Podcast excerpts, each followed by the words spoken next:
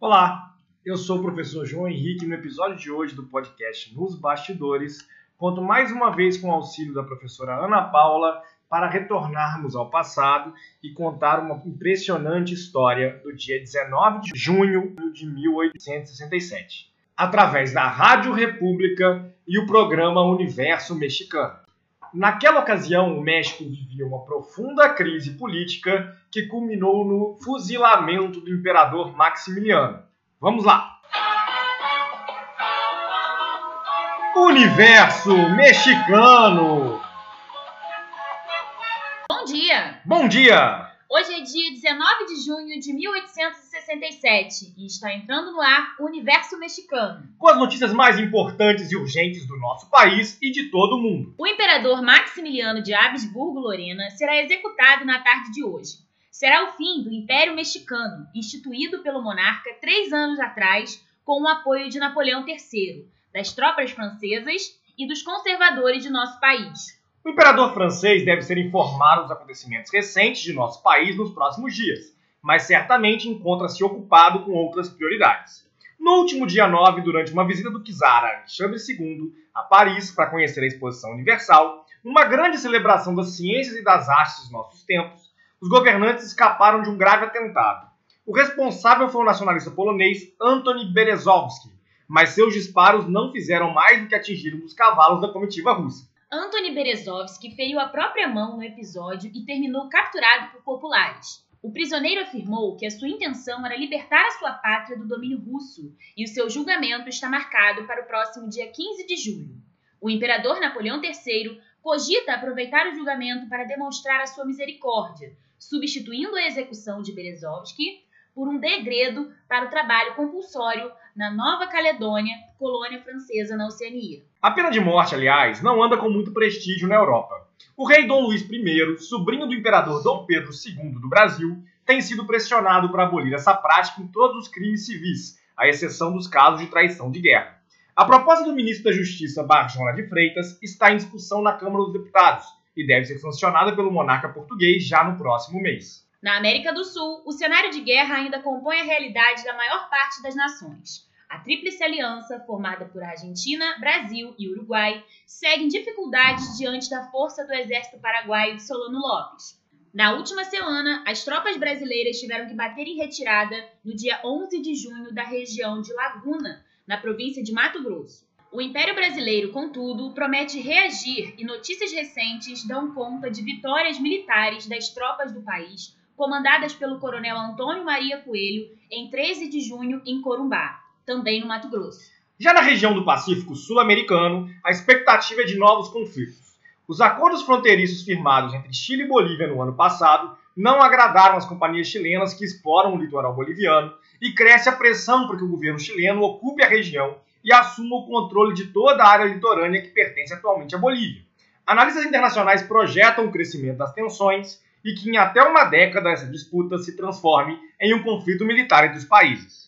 Mas nem só de notícias de guerra vive o hemisfério sul do nosso continente. O projeto de expansão ferroviária para escoar a produção do café brasileiro para o exterior foi iniciado em fevereiro pela Companhia São Paulo Railway, integrando o Planalto Paulista ao litoral através da linha Jundiaí-Santos. O Oeste Paulista tem se consolidado como um importante polo econômico do país e recrutado mão de obra imigrante na Europa, especialmente em áreas em conflito como a Península Itálica e a Prússia. No entanto, a nefasta prática da escravização, abolida em nosso país em 1829, ainda é uma realidade no Brasil. Mesmo diante de leis no país que proíbem o tráfico intercontinental desde 1850, os senhores de escravos seguem podendo explorar compulsoriamente o trabalho dos filhos dos escravizados ou até o fim das suas vidas às forças dos cativos que têm como propriedade.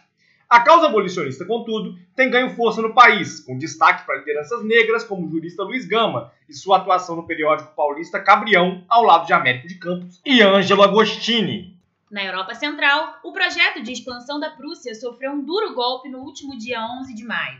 A partir da liderança de Napoleão III, e do rei belga Leopoldo II foi firmado o Tratado de Londres, que conferiu o estatuto de país independente a Luxemburgo, após a expulsão das tropas prussianas da região. A crescente influência diplomática de Leopoldo II não tem se limitado, contudo, à Europa. O monarca tem acompanhado a ampliação da ação de missionários ingleses no continente africano e mostrado cada vez mais interesse na exploração da região, em especial na ainda pouco conhecida região da África Central. Já o primeiro-ministro prussiano Otto von Bismarck mantém as negociações para consolidar a Confederação da Alemanha do Norte após a saída da Áustria da Confederação Germânica ao fim da Guerra Austro-Prussiana no ano passado. Bismarck almeja ainda a adesão de regiões importantes como a Baviera e a Saxônia ao seu projeto de uma Germânia forte.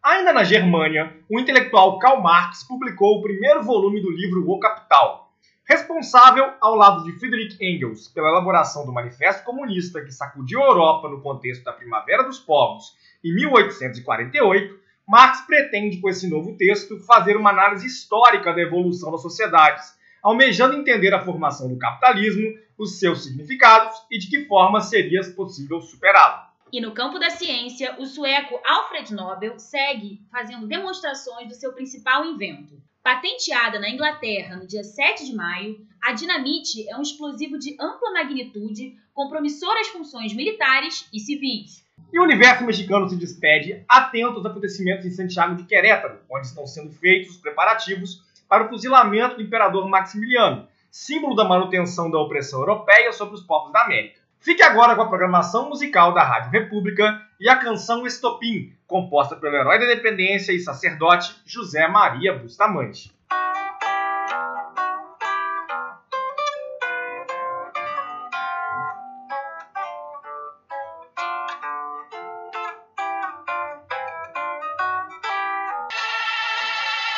Plantão da Rádio República. E atenção, interrompemos nossa programação para um link direto com a nossa reportagem em Santiago de Querétaro, com as últimas informações sobre a execução do imperador Maximiliano. Eres isso. A cerimônia de fuzilamento do imperador foi encerrada agora há pouco. A Rádio República tem o prazer de anunciar que o segundo império mexicano já não existe mais. Mas qual o sentimento do momento por aí? Como correu toda a cerimônia? O sentimento é de celebração entre os republicanos. O imperador Maximiliano e os generais traidores da República, Miguel Miramón e Tomás Mejía, foram colocados diante del pelotão republicano de fuzilamento após o bem-sucedido cerco militar comandado pelo presidente Benito Juárez. Foi o próprio Benito Juárez que efetuou a ordem para execuções após o julgamento dos executados na corte marcial. E qual sentido podemos conferir a este marco político em nosso país? A percepção é de que este fenômeno deve ser visto em contexto maior. O imperador Maximiliano impôs o seu poder sobre México a partir de uma aliança com monarquias europeias como a francesa, a inglesa e a austríaca. Não podemos perder de vista que ele era irmão do imperador Francisco I da Áustria, e sua chegada ao México coincidiu com a invasão francesa ao nosso país em 1861 como parte do projeto de expansão de influência de Napoleão III pelo mundo. De fato, é impossível apagar da memória estes anos de ação do exército francês em nosso país e o apoio dos europeus a Maximiliano. Mas o que mudou entre 1861 e 1867? Sem dúvidas, as guerras na Europa mudaram o foco dos franceses.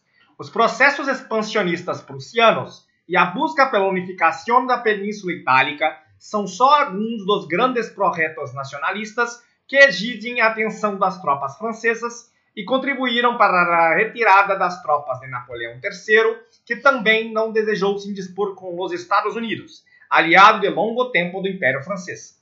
Desde o fim da Guerra Civil Estadunidense, em 1865, o presidente Benito Juárez tem conseguido o apoio dos nossos vizinhos, que chegaram a ameaçar iniciar uma guerra no ano passado, se as tropas francesas não se retirassem do país.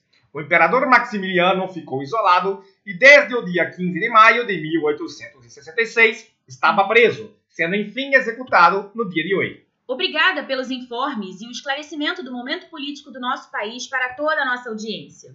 O plantão da Rádio República se despede por aqui e que a nova etapa da nossa história seja promissora ao nosso país e a toda a América cada vez mais livre dos europeus e cada vez mais pertencente aos americanos. Até um próximo encontro. Plantão da Rádio República. E foi mais ou menos assim que o México se despediu da monarquia e assumiu definitivamente o regime republicano que perdura até hoje, ainda com algumas importantes reformas, como a publicação de uma nova Constituição em 1917, no contexto da Revolução Mexicana. O rompimento com o domínio de um monarca europeu sintetiza também o momento do continente americano, que ao longo do século XIX cortava os laços de dependência política com a Europa e percebia o crescimento da influência dos Estados Unidos sobre os demais países. Esse fenômeno, que incluía a participação dos estadunidenses nas questões internas dos demais territórios do continente, era até teorizado pela diplomacia daquele país e recebia o nome de doutrina Monroe, ou América para os americanos. Tal influência, contudo, nem sempre foi bem-vinda nos países-alvo. No século XX, por exemplo, o presidente mexicano Porfírio Dias criou uma frase que se tornou uma espécie de ditado no país: Pobre México, tão longe de Deus e tão perto dos Estados Unidos. E este foi Nos Bastidores, o podcast onde contamos histórias das ciências, das artes visuais e dos grandes marcos da humanidade que ficaram escondidos por trás dos palcos. E não se esqueça, na próxima segunda você tem um encontro marcado com a professora Vivian e o mundo das artes visuais.